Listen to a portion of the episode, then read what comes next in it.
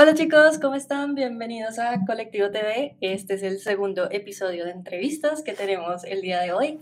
Eh, vamos a tener a Juan Sebastián Garzón de KeepUp. Para los que no conozcan, KeepUp, esta es una startup colombiana que busca acabar con el desinterés por las noticias en Colombia, sobre todo por nosotros los jóvenes. Eh, que pues vamos a charlar de eso por acá, de por qué no estamos como tan interesados en el tema y qué podemos hacer para informarnos mejor. Lo que propone KeepUp es informarnos por medio de un boletín de noticias que entregan todas las mañanas a sus suscriptores. Esto es totalmente gratuito y lo hacen resumiendo las cinco noticias más importantes del día con un lenguaje simple y fresco. Entonces acá vamos a introducir a Sebas eh, Sebas es el cofundador y CEO de KeepUp eh, y lo que vamos a charlar básicamente es todo lo que ha pasado detrás de KeepUp estos últimos dos años, cómo es construir un medio de comunicación alternativo, innovador y diferente a los medios tradicionales que estamos acostumbrados. Entonces, voy por acá vamos a agregar a Sebastián a la transmisión. Eh, hola Sebas, ¿cómo estás? ¿Qué tal todo? Hola Gaby, ¿cómo vas? Todo muy bien, acá juiciosos trabajando. Eh, y mil gracias a ti por esa introducción y pues por primero invitarnos a, a este espacio a charlar un, rato contigo y contarles qué es KeepUp y cómo estamos combatiendo la, la, desinformación y aportándole a contribuir a una sociedad más informada y más educada. Entonces, mil gracias a ti por, por la invitación.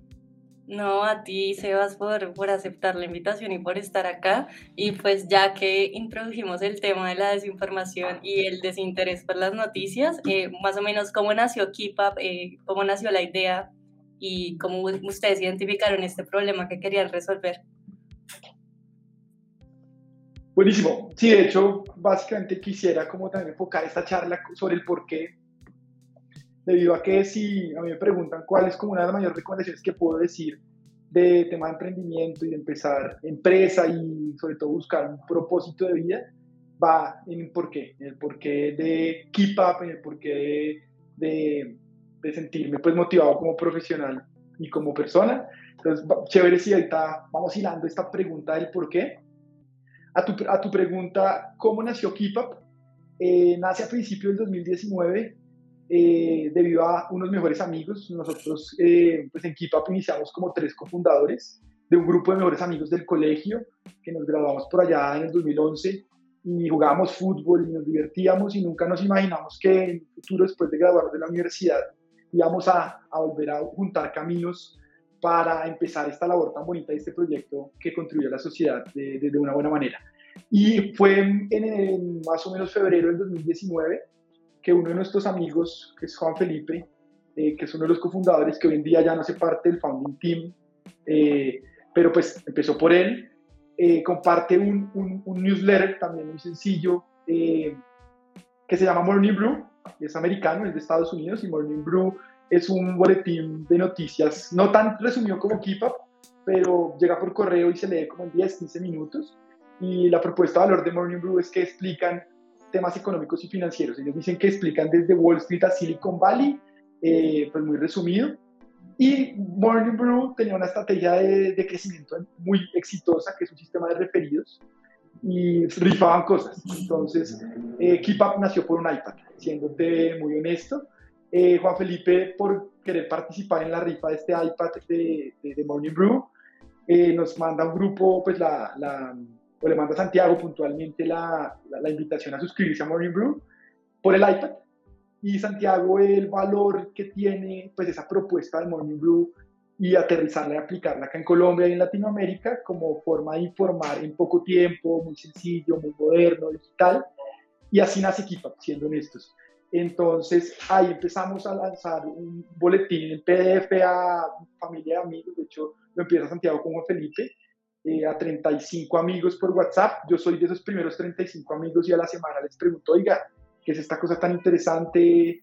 Eh, comente un poquito más y me uno al proyecto.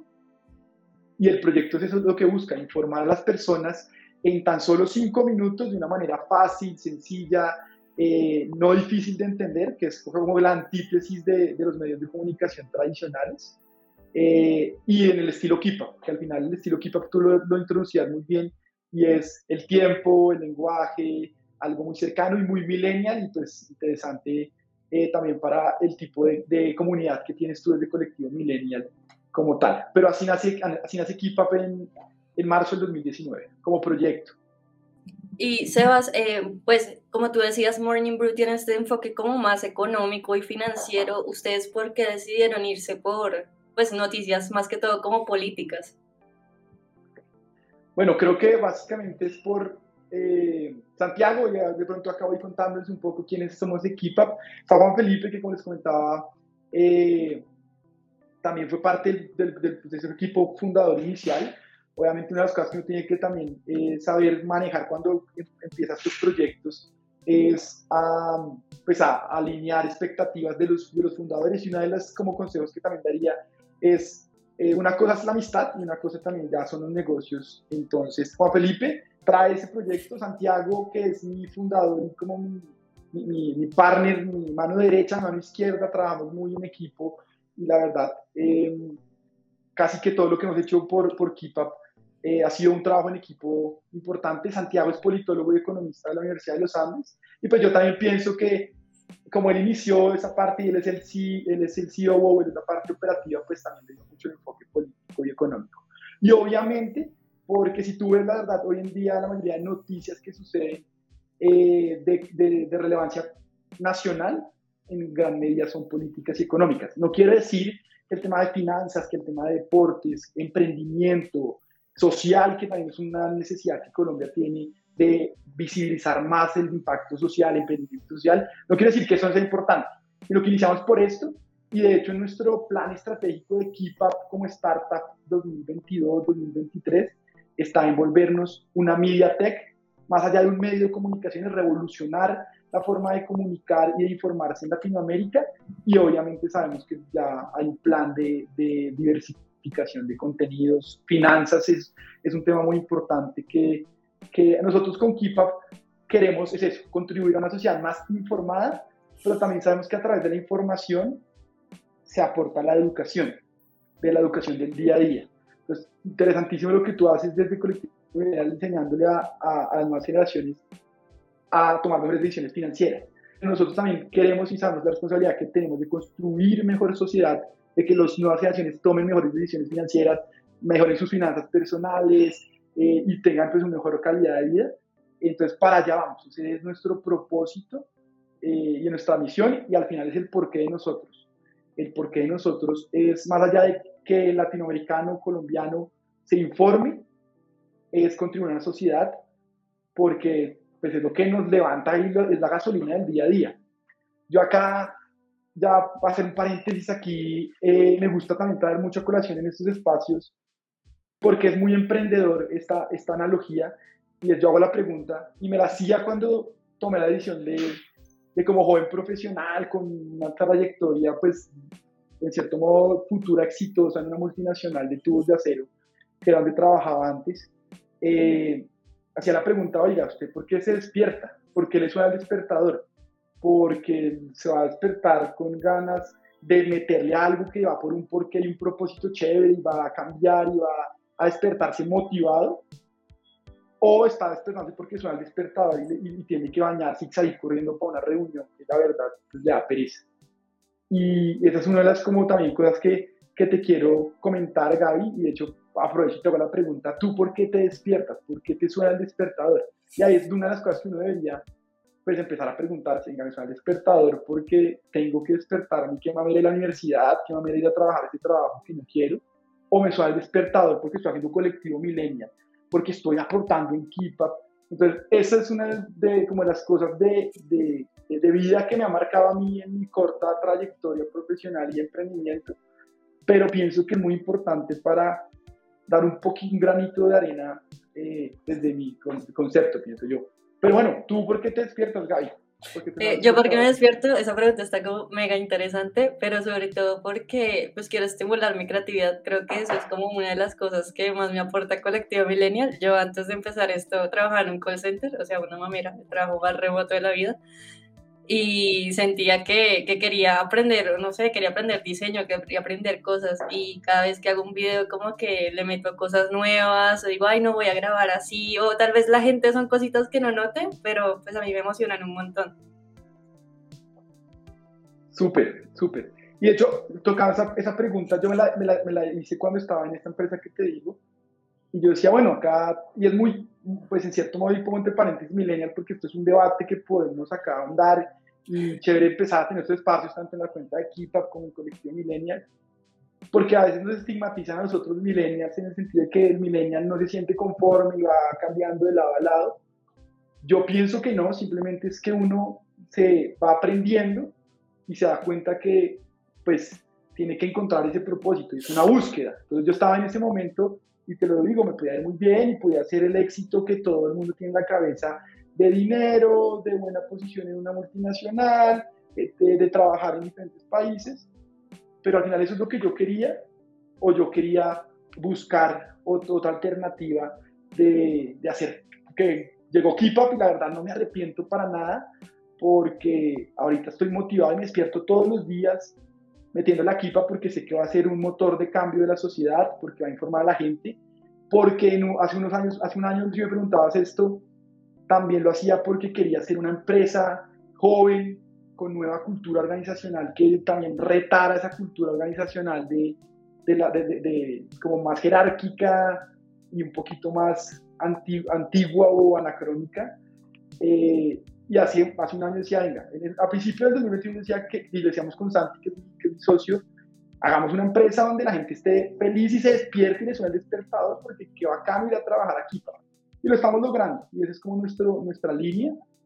Eh, y eso también es, nuestro despertador para nosotros, darles ese, ese ambiente, aprender con ellos, porque la verdad eh, es un aprendizaje constante, pero el, el, motor también, o porque me suena el despertador, más allá del propósito de equipo, es por construir países de mi enfoque, de lo que yo puedo dar granito de arena, no sé, creando empresa joven y dando oportunidad a nuevos jóvenes profesionales que estén en un buen lugar. Eh, eso pues es como, como, como chévere que el que esté escuchando esto y vea esto en cualquier momento, haga un acto y diga, venga, yo, de verdad, ¿por qué, eh, porque estoy despertando? Acá hago un paréntesis interesante, obviamente, de pronto lo hablamos desde el punto de vista privilegiado, que estudiamos, que de pronto tenemos familias que nos, que nos soportan, eh, y obviamente Colombia es el, el otro pedazo, el otro pedazo de personas que tienen que levantarse o levantarse para trabajar y traer el, alimento, traer el sustento a la casa, pagar el ICETEX. Y eso no toca desconocerlo, sino desde lo privilegiado que somos, aportar a, que más personas puedan eh, tener espacios donde se despierten y trabajen y se sientan motivados donde están y contentos donde estén trabajando. Que no pase lo que tú decías, venga, soy, soy en un eh, call center y es lo mismo de siempre y como que acá soy un número más. Claro. Sino incentivar eso. Y hacia allá vamos con Keep Up, eh, como también forma de hacer empresa, porque eso es otro temazo que podemos sacar, poner a la conversación. Hacer empresa joven no es fácil eh, y es un aprendizaje. Pero chévere cerrar esta primera parte con ese famoso, esa famosa analogía de, de la, del despertador. Sebas, yo te quería preguntar algo y es que cuando uno ve como redes sociales como TikTok o Instagram y demás, uno ve que los jóvenes más que todo no se informan porque sienten que los medios de comunicación están como muy sesgados, entonces tienden a, a decir cosas como para col o yo no sé qué para referirse a los medios de comunicación de forma despectiva. ¿Tú qué quieren hacer desde Keep Up para pues innovar esa manera de comunicarse para que la gente desee, o sea, estar informado, en lugar de decir, pues, todos los medios están sesgados y por eso no me informo. Claro, y de hecho acá sí que te, te, te, introduzco un poco cuál es nuestra, cuál es como nuestra visión de Equipa y el problema que atacamos ya como startup, y, y es también un tema que hemos ido construyendo la visión de startup desde hace dos años, y no es que me creí que quiero ser una startup y crecer exponencialmente, sino hemos ido pasito a pasito construyendo empresa, eh, haciendo agencia de comunicaciones, pivotando por acá, por allá, aprendiendo para ahorita eh, pues creer startup. Y la startup nace por un porqué. ¿Y el porqué cuál es? Que los latinoamericanos, los colombianos en esta etapa de equipo, porque equipo en este momento está en Colombia, pero queremos apuntarle a Latinoamérica, los latinoamericanos no se informan por dos razones, pues, o por dos causas raíces o familias de causas raíces. La primera, porque literal no se informan, o sea, no, prende, no, no, no, se enteran de una noticia bien sea porque están en el torbellino de la universidad, del día a día del trabajo, etcétera, y no tienen tiempo, entonces no, no ven los medios de comunicación tradicionales, no se informan. Eh, o no tampoco se informan porque no entienden las noticias. Los medios de comunicación tradicionales tienen formatos que les gustaban a nuestros abuelos, a nuestros papás, y que de pronto no se nos acoplan a nuestras nuevas generaciones, que ya la verdad nosotros no leemos un artículo de mil palabras. Entonces, tampoco se informan porque no entienden o porque no están en el lenguaje sencillo y me hablan que la OCDE, que el proyecto de ley, temas ya muy complejos, que tengo que yo ser profesional o tener algo de contexto para poder entender. Entonces, tampoco se informan por eso. Un punto que tú dijiste, tampoco se informan porque no creen en, no creen en los medios de comunicación tradicional y todo lo que dicen los medios de comunicación tradicional para ellos pues es falso. No hay esa confianza y confiabilidad. Y acá traigo un dato. En promedio en Latinoamérica, el 40% solamente de los latinoamericanos confían en los medios de comunicación. Es decir, que 60% en promedio no confían en los medios de comunicación. Esta cifra va cada año para abajo y en Colombia particularmente el año pasado con, con toda esta dinámica del paro nacional y de, y de las manifestaciones, ha ido para abajo. Entonces también acá hay un fenómeno que uno podría ver, oiga, pero eso, ¿por qué se meten en el tema del medio de comunicación si es una crisis, están en crisis, si cada vez van para abajo? Ahí es donde uno tiene que aprender a ver eso como una oportunidad de cambio y de buscar temas innovadores. Entonces, cierro esa parte de, los que no se informan porque literalmente no consumen ninguna noticia por estos eh, motivos que te comento, del tiempo, del lenguaje y de que no, que no es sencillo para ellos y de la confianza ante los medios de comunicación tradicionales. Y por otro lado, hay otra familia enorme que chévere también hablarla, y es los que creen que están informados, pero al final están desinformados. ¿Por qué? Porque me, me informo por redes sociales, que es la mayoría de nosotros como millennials. Estamos, hay cuentas valiosas y que hacen buen trabajo de periodismo independiente, de, de, de nueva ola, pero pues también no falta el grupo de WhatsApp o la cadena de WhatsApp de la tía que publica cierta desinformación, más ahorita en época electoral, no faltan cuentas de, de, Twitter, de, de, mismo Instagram, que replican información dudosa.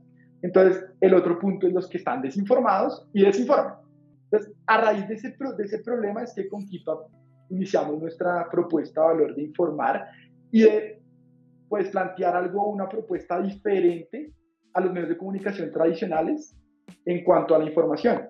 Y va muy enfocada a las nuevas generaciones. Entonces, todo lo que te digo es la propuesta de valor de Kipa. El tiempo. Entonces, nosotros tenemos cinco pilares como estratégicos de nuestros, de nuestros productos. Entonces, KeepUp, el primer pilar es el tiempo. Nuestros formatos, entiéndase el boletín de noticias que tú hablabas, que llega por WhatsApp, que llega al bolsillo y que o sea, te está tocando ahí todos los días en la mañana y no tienes que tú googlearlo para buscarlo, se leen tan solo cinco minutos. Los formatos, eh, los formatos nuevos que, que tengamos, que es otro pilar, siempre están enfocados en el tiempo. Entonces, Santi, que seguramente lo, lo conocen más como Santi Diego en TikTok, y con su noticiero de las cinco noticias del día, es un formato del nuevo noticiero. En un minuto te está resumiendo como los cinco, las cinco noticias más importantes que pasaron en el día, y tú como millennial en TikTok, pues vas a estar más informado, por lo menos sabes a generalidad qué está pasando. Entonces, el tiempo, fundamental, que eso la verdad pues es, es, un diferenciador ya de por sí como nació Kipa de los medios tradicionales. El segundo es el lenguaje, como te comento, tratamos de hablar algo como si estuviéramos charlando con un amigo, entonces hablarle en, en términos coloquiales, usar memes, GIF, como aterrizarlo mucho más a las nuevas generaciones y a, y a la parte coloquial. El lenguaje es el segundo pilar. El tercero para nosotros, nuevos formatos, y ahí va mucho la innovación esto no es simplemente de que nos creamos un boletín hace dos años de, de WhatsApp, que es como nuestro, nuestro pilar de crecimiento, sino es cada día nos sentamos a, a ver cómo, cómo innovamos, cómo hacemos formatos nuevos, porque cada, cada persona, de pronto si tú ves el boletín, hoy te parece muy chévere, mañana te sigue pareciendo muy chévere, pero en dos meses te vas a decir, uy, acá, si no me cambian algo, pues me estoy aburriendo, porque somos milenios, tenemos nuevas generaciones. Entonces también el tercer pilar son los nuevos formatos, y por eso nace el noticiero de las cinco noticias del día en TikTok, eh, nacen otros temitas que estamos trabajando. El cuarto es el tema de las noticias falsas, que para nosotros es un pilar estratégico que ahí hay un crecimiento enorme. Pienso yo que deberían haber más startups o empresas dedicadas al fact-checking. ¿Qué es el fact-checking? chequear la veracidad de las noticias. Estamos en un, océano en redes sociales y hasta allá en la vida de, normal, día a día, llenos de, de noticias falsas. Estamos en un, en un, océano de que no sabemos qué es verdad y qué no es verdad. Entonces, pienso yo que deberían haber más startups, empresas, personas enfocadas en validar la información. Eh, por ejemplo, y hacia allá también queremos ir con Kipa para hacer el tema del fact-checking eh, con tecnología, para comentarles a ti, comentarte a ti a los que nos están viendo y nos van a escuchar. En Colombia, por ejemplo, Facebook, que es el big player del tema de redes sociales, bueno, uno de los dos con Google, tiene solo tres aliados de fact-checker, partners de fact-checker en Colombia. AFP, que es una, que es una empresa pues, regional gigante, saquémosla, pero solo tiene a Colombia Check y al detector de mentiras de la silla vacía. O sea, dos empresas o dos organizaciones que pues, son confiables, están haciendo bien su trabajo y para nosotros son role models, pero dos, o sea, no, no, no, no, alcanzan, no alcanzan. Porque la pues, cantidad de noticias falsas que hay acá.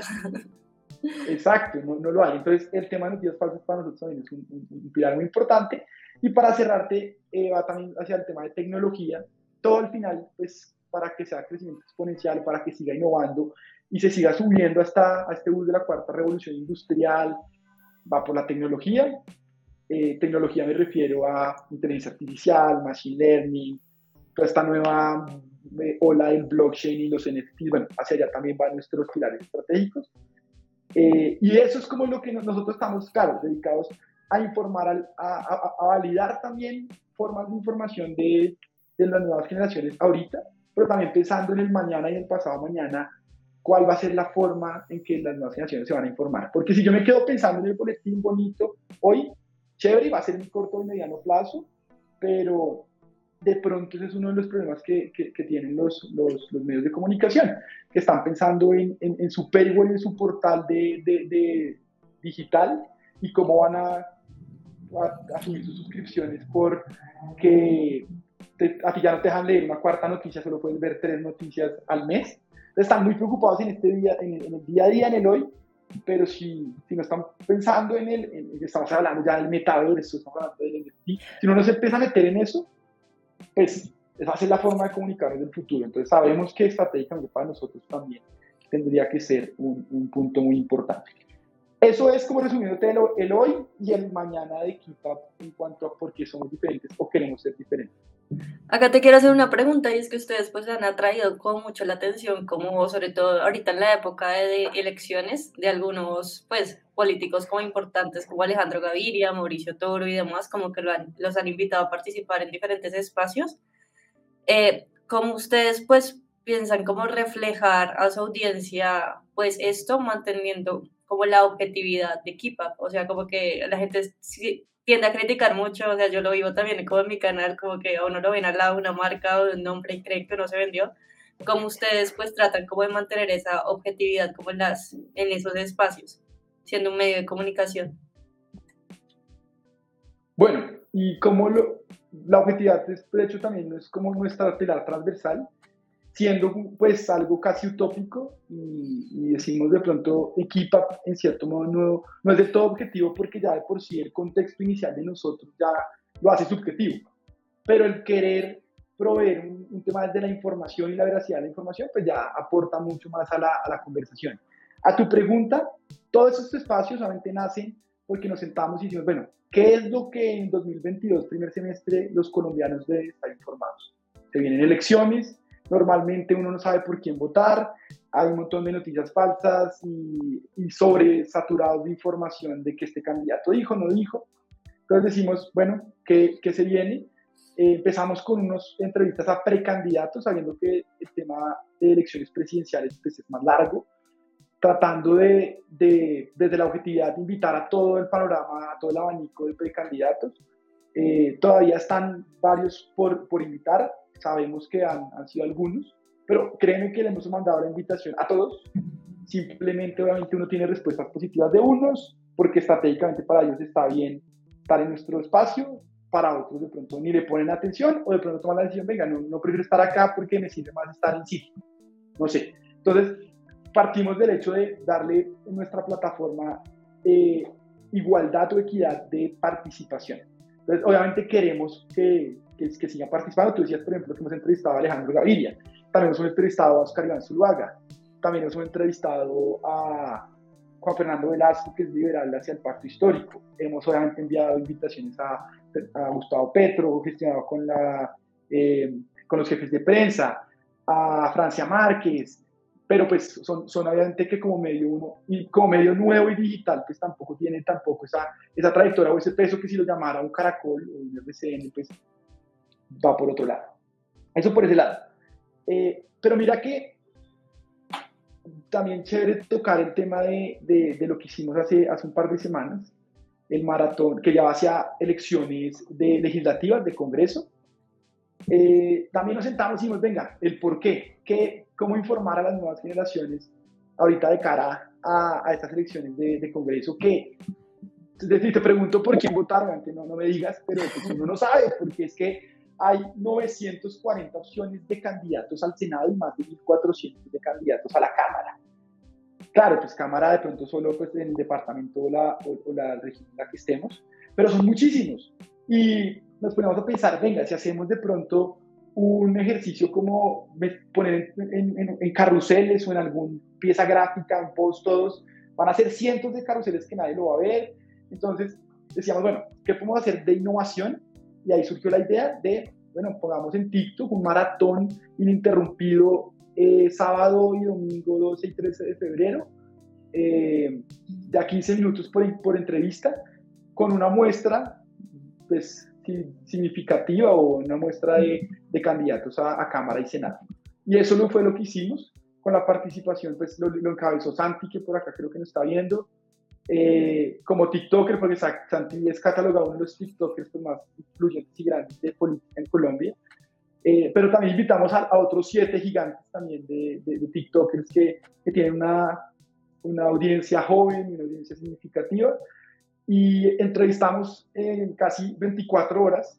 Pues la verdad no fueron de seguido, porque hicimos 12 de 9 de la mañana a 9 de la noche el sábado y otro, los otros 12 el domingo más de 70 eh, candidatos a Congreso, con más de, con más de 100 mil eh, de personas de audiencia, con más de 600, 700 mil interacciones de me gustas, bueno, comentarios, no tengo la cifra, pero la verdad que fue un tema novedoso y que al final permitía aterrizar un poquito en una muestra, eran, eran 80, eran 70 de un montón de miles, pero por lo menos ya traer y hablar en una plataforma nativa de los jóvenes como TikTok, hablar de, de, las propuestas y sobre todo empezar a, a, a, enfocarlo en ese tema constructivo y no de polarización, sino, bueno, sé qué propone, sé quién es y por qué lo va a hacer. Entonces hicimos ese ejercicio que fue un, un calentamiento. Y te lo digo calentamiento porque justamente en Keep ahorita estamos trabajando en algo mucho más grande que te permita desde la objetividad eh, poder responder esta pregunta por quién quiero votar para, para Senado, por lo menos. ¿Y qué estamos haciendo?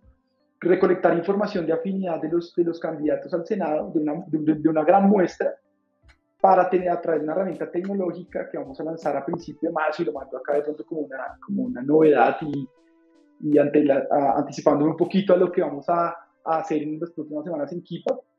Eh, Vamos a lanzar esta herramienta que permite a las personas iniciar una encuesta sencilla de ciertas preguntas de afinidad y que te dé o te filtre los cinco candidatos que, que, sean, que sean más afines a ti y que pues, te permitan ya con cierta información eh, tomar una mejor decisión cuando, cuando votes. Es decir, que ya vas a votar por alguien que tú ya te filtraron y tú dijiste, bueno, acá esta persona tomé la decisión esta sobre esta y no votar por, por no votar. Y es importante, uno, que votemos el 13 de marzo, porque así es que de verdad construimos país y ahí sí es que se escucha nuestra voz. Eh, cada persona puede de verdad mostrar su, su, decisión y sobre todo votar informados, porque a veces acá votamos en contra de o votamos por el que me dijeron, pero pues ahí es donde uno dice, pero usted votó por ese y por qué, por qué se queja luego. Entonces se vienen muchas cosas con Keepup hacia utilizando la tecnología y las redes sociales tratando de equilibrar la cancha, uno, y tratando de dar mismas eh, posibilidades de participación a todos los actores políticos. Entonces, de pronto te respondo tu pregunta en esta última frase. No, súper bien. Acá quería pues enfocarme un poco más como a la parte de la empresa, como todo lo que están haciendo. Eh, estaba investigando sobre ustedes y que iban a aplicar a el batch, batch de verano de Y Combinator. Entonces, pues primero, una de las cosas como esenciales cuando uno empieza una startup es identificar como el socio correcto eh, pues tú cuando empezaste esto, ya que eres el CEO y cofundador de la empresa, ¿cómo sabías que Santiago era como el socio correcto para empezar Keepup?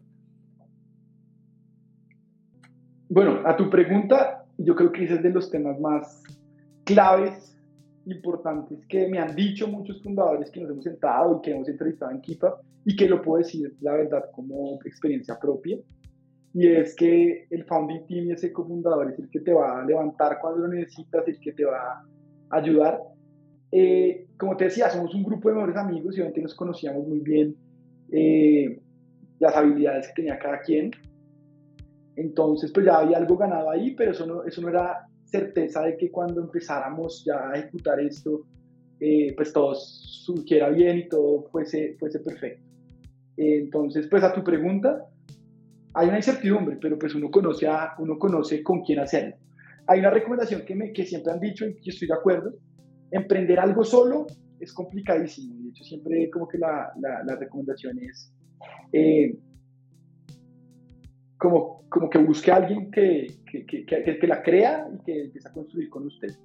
En KeepUp, en Keep tenemos pues también el ejemplo de, yo puntualmente te lo digo como opinión personal, de lo que salió perfecto y yo me siento motivado también de trabajar desde la Keep con Santiago porque estamos liderando un barco que tiene ambición, que tiene un propósito y que sobre todo me siento respaldado hombro con hombro trabajando con él. Y es el caso exitoso. Pero también puede pasar el caso no tan exitoso y pues en cierto modo nos pasó con el, con el otro co-founder que les decimos, que también es amigo de nosotros, que pues también por tema de alineación de expectativas y en el momento de vida donde estaba, pues no le creía o no se ponía la camiseta de la misma manera que los otros dos. Entonces, tuve el ejemplo bonito y no tan bonito, pero pienso que pues así se aprende uno y, es fundamental. Y a tu pregunta, y de hecho, eh, estamos con Santi, pues sí, es nuestro objetivo, Y Combinator, aplicar ahorita el batch de verano que cierra el 24 de marzo como ejercicio también de, aplicar, eh, porque Combinator es, una plataforma eh, pues, muy importante para el tema startup y para la, escena de, emprendimiento y crecimiento exponencial. Eh, pero ahí también nos dimos cuenta de que cuando uno ya tiene ambición y se pone a hacer una autoevaluación de uno qué fortalezas y habilidades tiene, el socio qué fortalezas y habilidades tiene, de pronto se empieza a dar cuenta, uy, de pronto acá falta, nos complementamos bastante, pero de pronto no lo podemos hacer solos, falta de pronto este otro tipo de perfil. Y así fue que nos dimos cuenta de, de que de pronto, pues actualmente Up el founding team es Santiago y con Sebastián, pero necesitamos también otros tipos de complemento. De pronto acá estoy hablando específicamente de un de un fundador técnico que se llama CTO, que, es, que, que, que, sepa de tecnología y que tenga ese background más técnico y de tecnología. Entonces, pues ese fue uno de los eh, como aprendizajes que, que, que, tuvimos de tratar de aplicar a Web Minero a final del año pasado. No lo hicimos porque dijimos, venga, falta acá otro fundador técnico, entonces nos pusimos la tarea de buscarlo, vamos por buen camino, estamos trabajando con uno potencial y así también, pues, darse cuenta de que uno tampoco lo puede hacer solo todo, eh, sino que es rodearse de gente que le crea el proyecto, la visión, a la misión, y sobre todo sea, sea chévere trabajar, que trabaje hombro con hombro, pero que también sea divertido trabajar, o sea, que haya un tema también de, o sea, que no sea como eh, extremadamente formal y, y, no, como también la verdad trabaja más o, gasta más tiempo, invierte más tiempo trabajando que en las mismas casas. Entonces, al final es un matrimonio. Yo, yo estoy casado, me estoy recién casado hace un par de meses, bueno, un par de meses, no, como cinco o seis. Pero el tema de socios es exactamente como un matrimonio. Tú vas a ver, veo a mi esposa casi que menos que veo a Santiago. Entonces, ese es otro punto que lo vean. Eh, no, no es una decisión, o sea, tú no te casarías con cualquiera, entonces tampoco te asociarías o buscarías un fundador de cualquiera.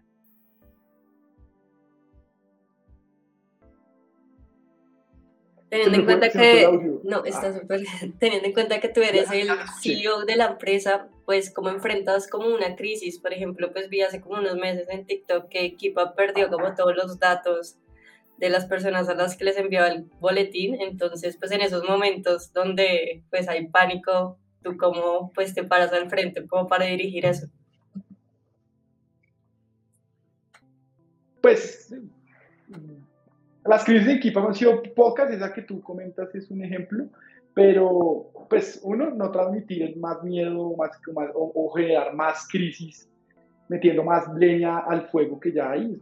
Uno, buscar soluciones, y eso es, en cierto modo una, una, perspectiva muy ingenieril. Yo soy ingeniero mecánico industrial, entonces pues siempre es buscar la solución en un primer momento eh, y tratar de solucionarlo.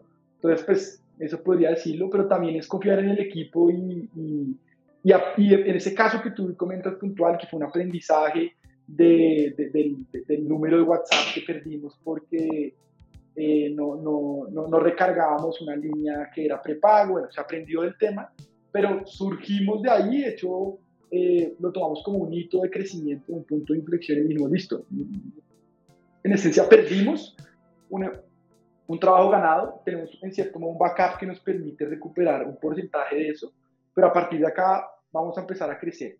Y esto sucedió como el 20 de diciembre y como para contarte de pronto en las métricas estrella de nosotros o los indicadores de nosotros van mucho hacia suscriptores del boletín. Eh, y básicamente desde esas semanas de diciembre teníamos 11.000, 13.000 suscriptores. Hoy en día, a final de, de, de enero, cerramos por encima de los 31.000 suscriptores. Es decir, que crecimos casi unas tres veces en ese periodo de mes y medio de lo que habíamos hecho en dos años en Kipa de una manera más orgánica. Entonces, pues es aprovechar de, los, de las crisis y verlas como una oportunidad de, de éxito y de, y un punto de inflexión. Eso por un lado. Y también algo que, tocando esa pregunta que tú dices, que sería súper chévere, pues como recomendar o decir, es el equipo. Uno, uno como CEO no se la sabe todo, de pronto la, la, figura de un CEO la, la puede dar más el pensamiento estratégico de ver qué, ver qué va a pasar mañana y pasado mañana y no solo hoy, pero, pero también rodearse de gente, de gente que, que, sea mejor que uno, que lo mejore a uno. Entonces ahí está el caso que te decía de Santi como, como socio, que lo mejora a uno, pero también está el caso del equipo que, que uno tiene, que también es proactivo y que no, no, no se nubla ante estos escenarios de crisis, sino que lo ve también como una oportunidad. Y eso al final también el tema de manejar personas es una clave que uno como joven emprendedor y empresario va aprendiendo. Eso no se lo enseñan a uno en la universidad, no le enseñan a manejar personas ni desde crear equipos y liderar y ser jefes de, de, personas, que no nos gusta ser jefes sino líderes. Eso no te lo enseñan y tú lo vas aprendiendo y te vas pegando contra el piso y levantándote porque de pronto querías ser muy flexible, pero te das cuenta que es un balance. Y por otro lado, tampoco te enseñan el networking o relacionarte con stakeholders o personas de interés, estilo clientes, proveedores, inversionistas. Entonces también es importante el networking y, de pronto, no sé, uno a veces no, es que yo soy muy tímido y mi personalidad no da, pero eso también se va adquiriendo. Entonces, eh, pongo ese ejemplo que decías de la crisis, para esbozar algo muy importante y es el manejo de personas es fundamental y todo. Y creo que pues el, es muy, es muy eh, cliché, pero pues el, mayor recurso, el recurso más importante en una organización son las personas. Entonces, eh, por ahí va la cosa. Eh, Sebas, yo te quería preguntar, cómo, por ejemplo, tú como fundador, ¿cuál crees que pues ha sido como uno de los errores que ha cometido Keep Up, pues al empezar, digamos, pues en que se enfocaron al principio que tú dices, como no, eso pues fue una cagada, como haber hecho así, hubiéramos empezado de otra manera y ajá, como, ¿qué crees que, pues de ahora viéndolo como en retrospectiva, ¿qué cambiarías? Yo, pues viendo en retrospectiva, la verdad, no, no vería una, como, como un tema de cagada, porque la verdad todo es, todo es un aprendizaje todo proceso de uno le, va aportando para, para, pivotar o cambiar. Eh, pienso que ya, o sea, una de las cosas por las que no cometimos muchos errores, o, hasta el momento no hemos cometido muchos errores, porque sí han habido, eh, es porque uno también, pues, desde un principio es, es, en cierto modo humilde y dice, venga, yo no me las sé todas. Entonces nos hemos rodeado de asesores, bien sea familiares, amigos, mentores, que ya uno les, le dice, venga, no haga eso porque yo, ya yo, yo, por acá ya me caí, ya, ya la sufrí, entonces ya le ahorro ese proceso. Entonces ahí es importante sí que hemos tenido, pues, pues nos, nos hemos rodeado bien, o para minimizar un poquito esos errores, obviamente los, los han sucedido, pero pero en términos de empresa y eso, pues nos hemos eh, asesorado bien, temas contables, temas legales, eh, pero pues bueno, pasan sus, sus temas de aprendizaje como el que hablaba del, tema societario del fundador que, que les comentaba, eh, pero de pronto es una, una, una, retrospectiva, no es un error, pero sí es algo interesante que nos hemos encontrado últimamente hablando con, mucha, pues, con muchos gerentes de empresas o fundadores de startups, y es que pues la mentalidad de startup de, de, crecimiento exponencial, de tomar un problema, apalancarlo en tecnología y crecerlo exponencialmente, tar, o sea, no, no, no, no, es una inyección que uno, se, que uno se puede aplicar o que ha salido de la universidad y quiero ser un, un startup y quiero ser Simón Borrero. Mucha gente en este momento de pronto se puede estar tomando eso. No, yo quiero hacer mi startup y, y ser Simón Borrero porque ahorita está de moda ser, ser emprendedor y apuntarle a ser unicornio, etcétera. Y la verdad, eso, es, eso pues, no, es imposible, pero es muy difícil. O sea, muy difícil quiero decir en que el 1-2% de las, de las empresas que lo intentan lo logran. En Colombia solo hay una, un unicornio. Sabemos que vienen 11, 12 próximas, pero bueno, van a ser 13 en 2021, 2022, 2023 de, millón, de, de, de cientos de miles de empresas. Entonces, ese tema de mentalidad startup es algo que, que, se va aprendiendo y se va tomando. Y a retrospectiva en Keepa, eh, pues ha sido un, un, camino interesante recorrer porque no, no, no, nos creímos esto inicialmente como una startup y que vamos a tener tecnología y vamos a revolucionar algo desde un PowerPoint, sino que fuimos haciendo el ejercicio de ir validando el producto, la necesidad de mercado, la comunidad, que es lo más importante, la marca que ya está posicionada, eh, y haciendo el ejercicio creando empresa, que pues, si tú quieres ser una empresa de alto crecimiento, primero crea una empresa, que por sí no es fácil. Entonces fuimos pasito a pasito, que ha sido un buen trabajo, pero lo que quiero decir acá en retrospectiva es que muchas em o empresas que empiezan con el porqué y con esta mentalidad de hacer algo ambicioso y grande, a veces tienden mucho a pivotar o a, o a, o a irse el camino de la empresa de servicios tradicional. Porque tú obviamente para crecer exponencialmente en mentalidad startup, pues tienes que tener recursos que te permitan crecer muy rápido en poco tiempo. Entonces, pues cuando empiezas una empresa normal, pues tratas de buscar rentabilidad, ver que tus ingresos eh, por lo menos sean mayores a, las salidas, como es para que haya una sostenibilidad financiera, y vas creando un, servicio que para nosotros en Kipam nos pasó. Actualmente tenemos una agencia de comunicaciones que sigue siendo, pero pues al final es una empresa de servicios que pues no es tan escalable ni tan grande tecnológicamente como si es la ambición de Equipa News, como, me, como Mediatek o como medio de comunicaciones tecnológico. Entonces, eso es algo que en retrospectiva puede suceder y es que uno terminó en una empresa interesante porque está construyendo país, aportando, construyendo valor en la economía, pero se desvió un poquito del porqué y hacia dónde quería ir de crecimiento exponencial. Y eso nos pasó a nosotros en Kipa y la agencia sigue y de hecho el equipo eh, es el que la ha permitido crecer y a nosotros en este momento Santiago y yo y, parte de, equipo de que nos, que nos ayudan Keep News, dedicarnos a, a, meterle a este cohete de startup y, y, pues tratar de ejecutar lo que hemos hablado en esta charla. Pero mira que eso no solo nos pasó a nosotros, sino nos, o ayer estaba hablando con unos también eh, proveedores de nosotros que también son, son, son, son amigos y, nos decían, no, yo también tenía, quería hacer una startup de esto, pero terminé haciendo una agencia de, de marketing digital. O nuestros, nuestros eh, abogados que son pilot legal, eh, también lo mismo, venga, quería hacer algo legal, en tech, startup, la, la, la, cosa, pues ahorita están en el tema más de consultoría. Entonces, sí pasa porque es que este es un tema también de, de, de ir adaptándose y aprendiendo. Y pasa mucho, entonces es lo que te quiero decir. De pronto alguien que me está viendo por acá dice, uy, yo también quería hacer algo que fuese el próximo Rappi, pero terminé en, en ese tipo de empresas. Y no está mal, no quiero decir que esté mal, porque de pronto pues ese fue como el propósito y, la ambición que tenían y está perfecto y eso es construir país y, y está buena esa alternativa, pero a veces pasa mucho de que me desvié mucho del porqué inicial. Y eso lo estaba pasando en Kipap y en noviembre del año pasado nos sentamos Santillo y dijimos, bueno, un alto acá, retomemos el porqué de Kipap, de la información, de informar a las nuevas generaciones con tecnología y con nuevas propuestas en redes sociales. Y, y por eso, pues, eh, es que estamos hablando acá de News como MediaTek y como, como startup. Eh, Sebas, y pues ya que estábamos hablando un poquito antes, como que mencionamos a Y Combinator, que es la aceleradora más grande de startups en el mundo, eh, ustedes tienen una iniciativa, creo que por acá en YouTube, que quieren documentar como todo su proceso, eh, pues de dónde nació esa idea y, y, por qué pues empezaron a hacerlo como, como esas sesiones.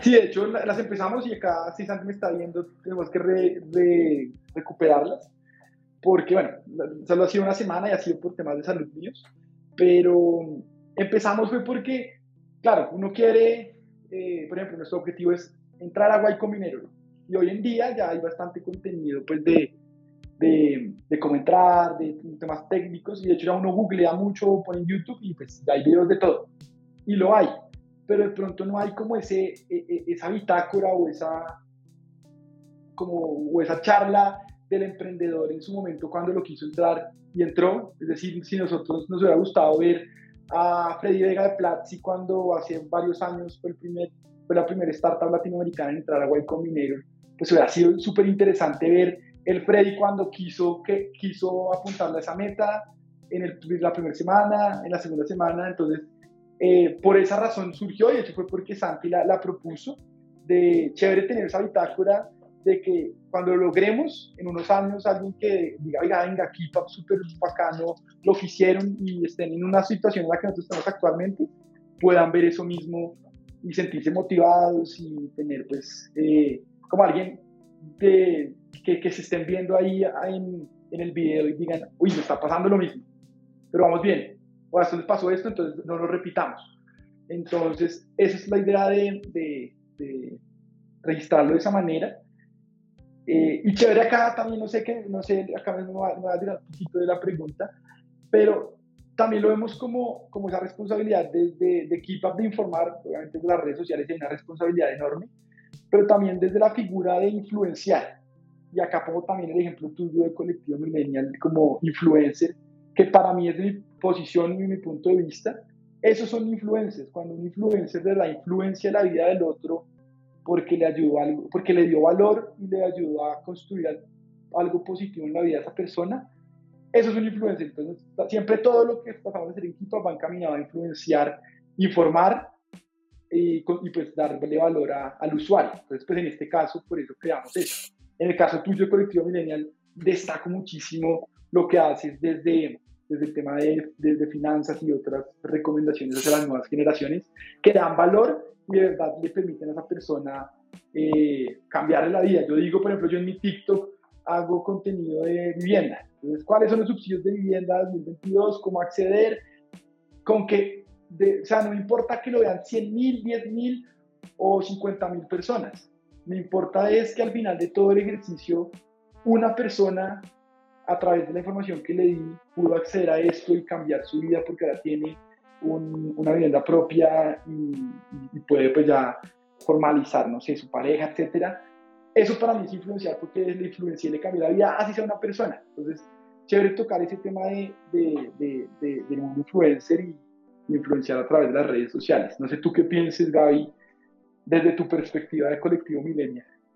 Pues de influenciar, eh, no sé, a mí pues desde que empecé como a subir videos y eso, a mí siempre me ha generado como mucho, mucho conflicto esa palabra de influencer, como que durante el primer año de Colectivo Millennial siempre me, que me preguntaba qué hacía, hacía que editaba videos, nunca dije que era influencer, eh, pero sí es que siento que, que uno como que le termina oyendo mucho como al término influencer por, por lo que la gente cree que es un influencer, ¿no? O sea, crear contenido de, cualquier cosa, uno haciendo bobadas, no sé, bañándose con mentas en una piscina gigante llena de Coca-Cola o cosas así que alguna vez vi y tener millones, millones de visitas por eso. Pero, eh, pues yo, yo me identifico la verdad más como con el término de crear contenido, de creadora de contenido. Siento que es como, como pues, aunque lo que te explicabas de influencer como que tiene mucho sentido, como que por esa connotación negativa le termino huyendo mucho. Pero, pero pues sí me parece que, que ahora como que en Colombia la gente le está viendo como más potencial como a las redes sociales, como que están viendo que hay más creadores de contenido, digamos como ustedes, como otras personas que en serio como que aportan valor, que se pueden informar, que pueden como filtrar como la información entre pues tanta basura que a veces hay en internet. Y, y siento que ya lo estamos empezando a ver desde otra perspectiva y eso me parece como súper chévere. Y acá te quería preguntar como un poquito como todo eso, esa parte de MediaTek, que es algo como completamente nuevo, sobre todo en Latinoamérica. Vemos que los unicornios son como más de, no sé, logística, fintech o lo que sea. Eh, ¿Tú cuál crees que es como la competencia de KeepUp en este momento en América Latina, si es que la hay? Pues desde, desde el concepto MediaTek, mira que la verdad en Latinoamérica hay muy pocos. Eh, y de hecho mm, casi nulo. Eh, están, o sea, no, sé en qué están otros, otros eh, emprendimientos o empresas digitales como nosotros, que también tienen muy buen posicionamiento en redes sociales, pero, pero Latinoamérica la verdad hay muy poco. En Norteamérica, pues el, ejemplo que les decía que para nosotros es un role model como de Morning Brew, que nos hemos estado también en la parte estratégica ido distanciando un poquito de ellos por, por todo lo que les comentábamos y que porque en KeepUp como MediaTek queremos pasar a ser una empresa que provea servicios de tecnología para que las personas se informen. Pues cambiarle un poquito el tema también como la visión de revolucionar los medios de comunicación y que no sean el medio de comunicación que no da plata porque es un, es un cuarto poder y, depende de los grandes empresarios o de, o de intereses particulares gigantes. Entonces, en, Latinoamérica hay muy pocos, en, Estados Unidos está Morning Brew, eh, en cierto modo The New York Times hace varios años, cuando cambió su modelo de, de, negocio, también ha incursionado mucho hacia el tema de Mediatek y, y de hecho hay muchos medios de comunicación en el mundo que, han, que le han apostado a la tecnología desde hace unos años para acá, y digo tecnología en términos de machine learning, de inteligencia artificial, de chatbots. Entonces, puede ser competencia de nosotros, pero que veamos un medio de comunicación en Latinoamérica que esté apostando orina a eso, no lo hay. Eh, en, Asia, en Asia hay una, una tendencia importante de MediaTek, eh, desde la parte informativa y como de, de, periodismo, y de hecho el año pasado esta gran, este gran fondo asiático que es SoftBank que le, que le invirtió a Rappi eh, y que está invirtiendo en, en, las startups de colombianas a principio de este año. También SoftBank ha invertido en, varias MediaTek eh, asiáticas. Entonces, es algo que sí, es, diferente. A veces uno, nosotros decimos que, que, somos una MediaTek y nos miran como raro, porque la gente está un poquito más familiarizada con FinTech, con PropTech. Ahora todo es Tech, porque sí, porque tiene que ser Tech, porque la forma de revolucionar y crecer exponencialmente es a través de la tecnología.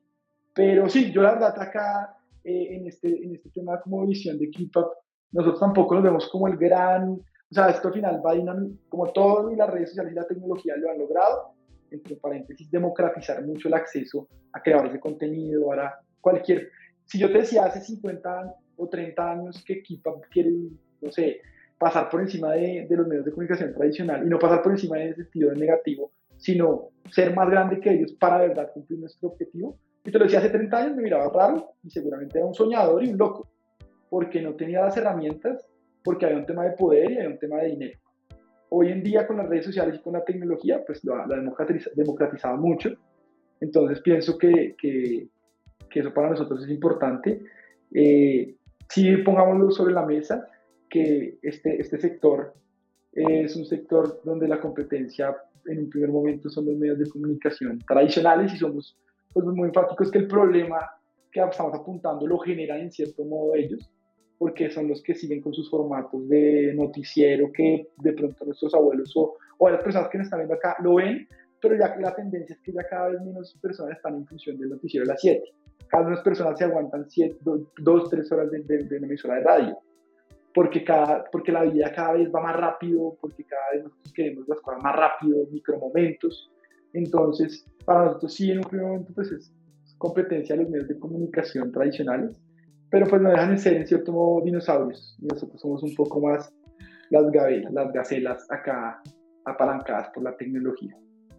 Sebas, para cerrar acá hay una pregunta que nos hace Wilmer y es ¿cuál crees que fue ese plus o ese impulso para aprender Keep Up y no desfallecer en el intento? O sea, más que todo como eso de que te hace que te despiertes todas las mañanas, lo que decías al principio. Super, yo creo que el plus inicial fue ese despertador y particularmente desde mi punto de vista fue el sentir que me despertaba porque iba por una reunión y la verdad esa reunión no me motivaba mucho. Entonces ahí tomé la decisión de dejar esa vida de, de empresa multinacional y salir a probar otros temas. Y yo creo que mucha gente puede, pues le invito que si tiene la posibilidad, lo haga, porque está el famoso de, de, de, lamentarse, uy, ¿qué, ¿qué, tal si hubiera hecho eso? Pues, si, si, lo está pensando, hágalo para que de verdad el despertador le suene y usted se despierte motivado a las 6 de la mañana a bañarse y a cambiar el mundo. Eso particularmente me motivó y fue el plus mío. ¿Qué también motivó? El creer en un proyecto que tiene un porqué muy claro y un porqué que la verdad no tiene fin principal, monetizar, o sea, volvernos millonarios.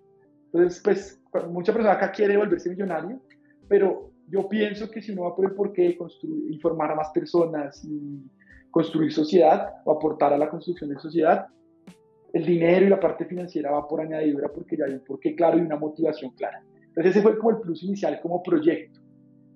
Sumado también a, a emprender esto con alguien al lado que estuviese hombro con hombro ayudándolo, que compartiera la misma motivación, también es muy importante. Eh, y al final, como, esos son como los tres puntos, pero al final a mí, que me, ¿por qué me despierta, por qué me despierto todos los días en este momento? Creo que por dos, por dos como razones que las expliqué pues, en, hace unos minutos. Una es por construir un ambiente de trabajo como Keep Up, donde más personas se despierten y son despertador, porque qué bacano ir a trabajar aquí. Estamos aprendiendo y, o sea, tampoco quiero pintar eso como color de rosa, pero la gente está, pues, queremos apostarle a, a, a jóvenes y a nuevos profesionales que, que, tengan eso. Cuando de verdad puede haber un caso, un, un caso que, porque pues acá no tampoco es eh, como, como el, bueno, no, sé fue la palabra, quería hacer un dicho, pero no, o sea, tampoco somos perfectos, pero eh, sí buscar que la mayoría de personas esté motivada en un ambiente de trabajo y de pronto ser la antítesis de las, de, de las empresas de, de, de, call center, el caso que tú me decías. Ese para mí puntualmente, personalmente, es, es un, una de las razones. Y la otra va muy enfocada a, a informar a las personas y aportar ese granito de arena en que cada vez más personas voten informadas, se informen más y tomen mejores decisiones en el día a día, construyan eh, debates eh, más de construcción y no de polarización y destrucción. Entonces, pues, encontré en Keep Up mi, mi, mi respuesta perfecta para el despertador. Y obviamente esto es de cada vez dinámico y de cada vez ir cambiándolo, pero yo creo que ese es el plus, al final responder la pregunta que nos hacían, el plus es el por qué, y así también voy cerrando esta, esta charla, Gaby, en lo que la iniciaba. Si tú tienes el por qué muy claro, va, tienes algo muy asegurado, y eso me lo han dicho también muchos fundadores, usted tiene el por qué muy claro, obviamente lo va, y lo va a validar y eso, lo demás va, va, va a suceder. ¿Y, ¿Y el por qué cuál es? Que los latinoamericanos o los colombianos y las nuevas generaciones no nos informamos. Y de pronto nos informamos de cierta manera, pero deberíamos informarnos más o estamos desinformados. Entonces, para nosotros el porqué es muy claro y ese es el plus para mí. Y además de tener el porqué claro, acá nos llega otra pregunta de Javier y dice, ¿qué consejo le darías como emprendedores nuevos al empezar pues, un proyecto como este? ¿Qué consejos? Bueno, yo creo que desde el tema creativo, ideas pueden surgir cada rato. O sea, tú puedes estar en la ducha escuchando música, yo, yo me van escuchando música y a oscuras, y es un momento como de introspección mía, o, o, corriendo también, y pueden salir 50 ideas que son el próximo rápido. Pero el consejo más grande es que esto es una maratón, esto no es, un, esto no es una carrera de 100 metros, esto es un tema de mucha resiliencia, disciplina, constancia, pero sobre todo de ejecución, porque ideas pueden haber miles, millones cada día, pero ejecución al final eh, exitosa, pues ya son más reducidas. Rappi la, es el mejor ejemplo de mucha gente, yo creo que decía, uy, yo tenía esa idea de Rappi hace varios años y, de ahí Rappi surgió. Pues sí, pues se la, tuvo y de pronto, de pronto cada colombiano la tenía y decía, venga, yo por qué no tengo un tema de domicilio más rápido, que el corral tuviera, que llegara del corral una hamburguesa porque el corral no tenía domicilios. Pero la verdad es que la ejecutaron muy bien.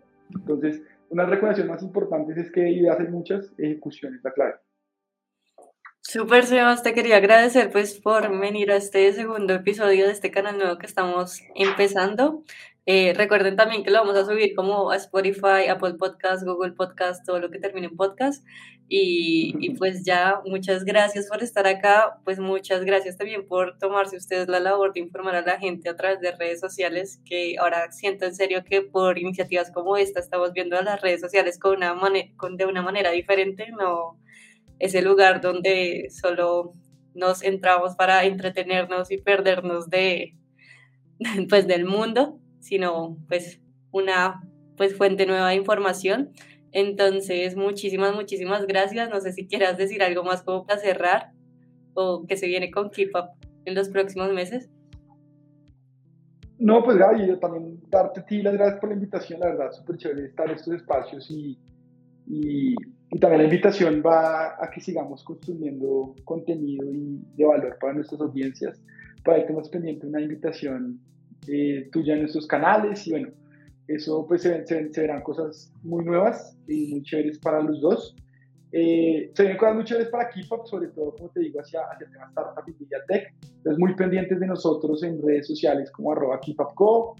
Y pues también interesante ser llamado a que si de verdad ustedes que, que están viendo este video o escuchando esto, se sintieron aludidos en el sentido de que, oiga, yo no me informo porque no tengo tiempo, no me informo porque no creo en los medios de comunicación tradicionales. Pues la invitación es a que prueben nuestra propuesta de valor, que en este momento es un boletín de noticias, que lo pueden, que es gratuito y que les llega por WhatsApp todos los días a las seis y media y se pueden registrar en, en www.keepup.news. Eh, y, también pues pueden seguirnos en TikTok a Santilla Diego y a, y a Juan este Garzón eh, y a Santi, pues seguramente les va a gustar mucho el formato de las cinco noticias del día que pone en la noche para que la gente se informe en un minuto. Entonces, pues esa es la invitación, la verdad, para cerrar. Eh, y gracias a todos los que nos vieron en vivo, los que nos van a ver y los que nos van a escuchar. Muchas gracias a ti, Sebas. Eh, bueno, ya, para cerrar acá, les quería pedir perdón. Hoy tengo como una herida en el ojo, entonces me estuve como quitándome de la cámara muchas veces. Es una anécdota muy chévere que se las voy a contar el jueves en el próximo envío. Bueno, no muy chévere, es súper triste, pero se las voy a contar la próxima vez. Y eh, Simón, ya vi que te perdiste el, la entrevista porque no llegaste a tiempo. Eh, acuérdate que son todos los martes y jueves a las 7 de la noche por acá. Igual va a quedar grabada por si la quieres ver después. Eh, muchísimas gracias a todos por venir. Eh, ya, pues vamos cerrando. Cuídense mucho, descansen. Chao.